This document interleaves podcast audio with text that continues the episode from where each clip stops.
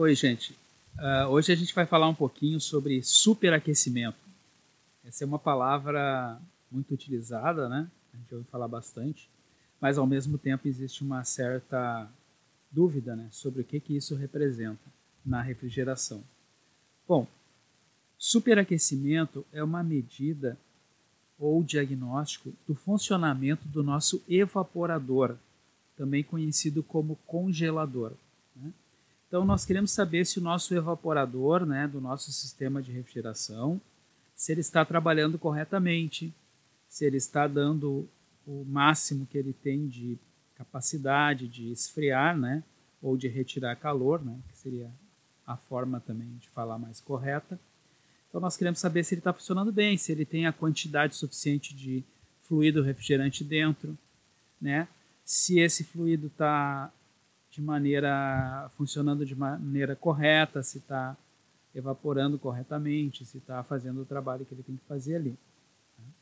Bom, uh, precisamos de duas ferramentas para fazer esse, essa medição. Primeira ferramenta básica né, do técnico em refrigeração é o nosso manômetro. Precisamos a informação do manômetro de baixa, né, porque o nosso evaporador ele fica na parte de baixa pressão do sistema. Então, para a gente saber se o nosso evaporador está funcionando corretamente, para nós podermos medir o superaquecimento, nós temos que ter essa informação, a pressão de baixa.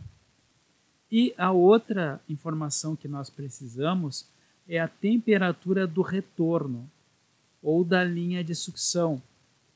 O que, que, é isso? É aquele tubo de cobre, geralmente de cobre ou alumínio, né, que vem do evaporador até a entrada de sucção do compressor.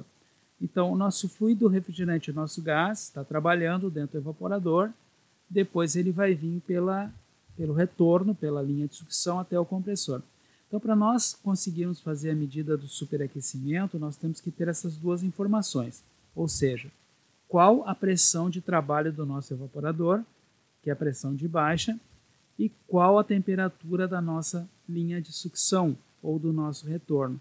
Através dessas duas informações a gente consegue fazer a medição. Bom, a primeira coisa, nós vamos pegar a informação da pressão de baixa.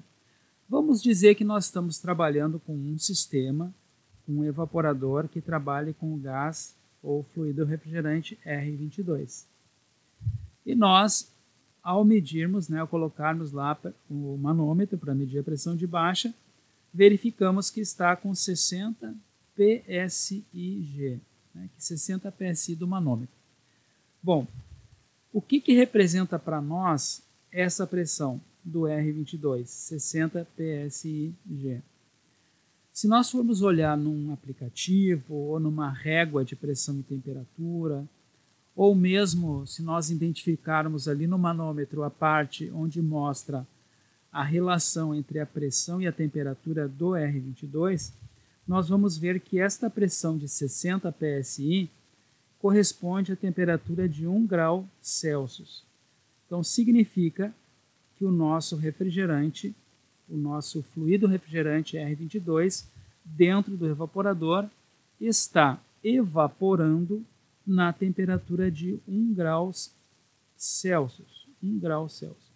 Bom, depois nós precisamos de um termômetro de contato, né, que tenha um contato, um bulbo de contato, né, e precisamos medir a temperatura do retorno daquela tubulação. Onde é que nós vamos medir?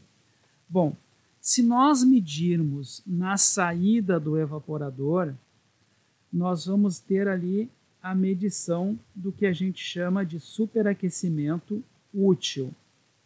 Ele vai ser medido na saída do evaporador, próximo ao evaporador, na linha de retorno, próximo ao evaporador.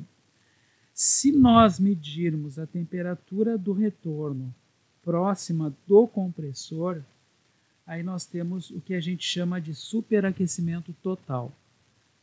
Bom, normalmente o mais utilizado é o superaquecimento total, mas em alguns casos também a gente precisa ter o superaquecimento útil, que é próximo do, evaporador. Como que nós fazemos esse cálculo? Bom, sendo que nós medimos, no, a nossa pressão de baixa estava em 60 psig e equivalia a uma temperatura de 1 grau Celsius, se nós medirmos a temperatura do retorno próximo ao evaporador, por exemplo, e nós medirmos ali uma temperatura de 7 graus Celsius, né? vamos fazer um exemplo. Então, o que, que aconteceu? Dentro do nosso evaporador estava ocorrendo a evaporação do fluido refrigerante, do gás R22, a 1 grau Celsius. No final do evaporador, o, o refrigerante já tinha evaporado todo e ele começou a superaquecer. Ele chegou a 7 graus Celsius ali na saída do evaporador. Então, quantos graus ele teve de superaquecimento útil? Sendo que, pela pressão, nós sabemos que ele estava a 1 grau Celsius evaporando e na saída do evaporador ele estava com 7 graus Celsius. Então, de 1 até 7 a gente tem um superaquecimento de 6 graus. Né? Então significa que o nosso fluido refrigerante R22 aumentou 6 graus de temperatura desde que ele estava dentro do evaporador ali, evaporando, fazendo aquele trabalho de evaporação que ele faz normalmente, até a saída do evaporador ali próximo na linha de sucção, na linha de retorno próximo do evaporador, mais ou menos ali a uns 10, 15 centímetros, a gente mediu 7 graus, então nós vimos que ele aumentou 6 graus. Então, o superaquecimento útil, nós podemos dizer que foi de 6 graus. Mas, ao medirmos a temperatura do retorno próximo do compressor, nós tivemos uma medida lá próximo do compressor de 15 graus Celsius. Um exemplo que nós estamos dando. Né? Pegamos o termômetro agora, colocamos lá a mais ou menos um palmo antes do compressor, o que dá mais ou menos de 15 a 20 centímetros. Medimos na linha de retorno, ali na linha de sucção, medimos uma temperatura de 15 graus ali. Bom, se o nosso refrigerante R22 a 60 psi dentro do evaporador estava a 1 grau Celsius e agora próximo do compressor está a 15, Quantos graus ele aumentou de temperatura? Estava de 1, foi agora até 15. Então nós vimos que ele aumentou né, 14 graus. Né, 14 graus Celsius ele aumentou, ele subiu de temperatura 14 graus. Então isso significa que o superaquecimento total será de 14. Né? Por quê? Porque ele foi medido próximo do compressor. Então nós tivemos então aqui duas medidas. O superaquecimento útil, que foi próximo do evaporador, foi ele aumentou ali 6 graus Celsius. E o superaquecimento total, que já foi próximo do compressor, na linha de sucção, ele aumentou 14 para chegar até lá, ele chegou com 14 graus Celsius uh, superaquecido acima da temperatura que ele estava no, dentro do evaporador. Então, o que, que nós uh, conversamos e aprendemos aqui? Superaquecimento é uma medição muito importante na refrigeração, principalmente na refrigeração comercial. Como que se faz essa medição? Nós fazemos usando um manômetro e um termômetro. O manômetro vai nos dizer a pressão de baixa. Tendo esta pressão de baixa, nós vamos num aplicativo ou numa tabela, ou numa régua de pressão-temperatura, e vamos ver esses 60 PSI do R22, quantos graus corresponde. Nós descobrimos que corresponde, nesse caso, a 1 grau Celsius.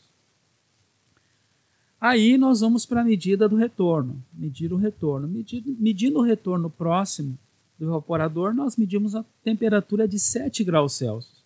Então isso significa que a temperatura aumentou em 6, né? que estava em 1, agora está em 7, aumentou 6 graus. E próximo do compressor, nós medimos uma temperatura de 15. Bom, se lá dentro o evaporador estava com 1 e agora lá próximo do compressor no retorno está com 15, quantos graus ele aumentou? 14 graus.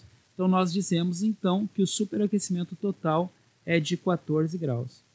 a gente tem que tomar muito cuidado, né? Porque às vezes nós estamos trabalhando dentro do evaporador com uma temperatura negativa, né? E aí nós temos que saber fazer a conta direitinho. Numa outra ocasião, numa, num outro episódio aqui do nosso podcast, vamos conversar um pouquinho sobre isso. Como é que faz essas contas, né? Aí entra a matemática, né, pessoal?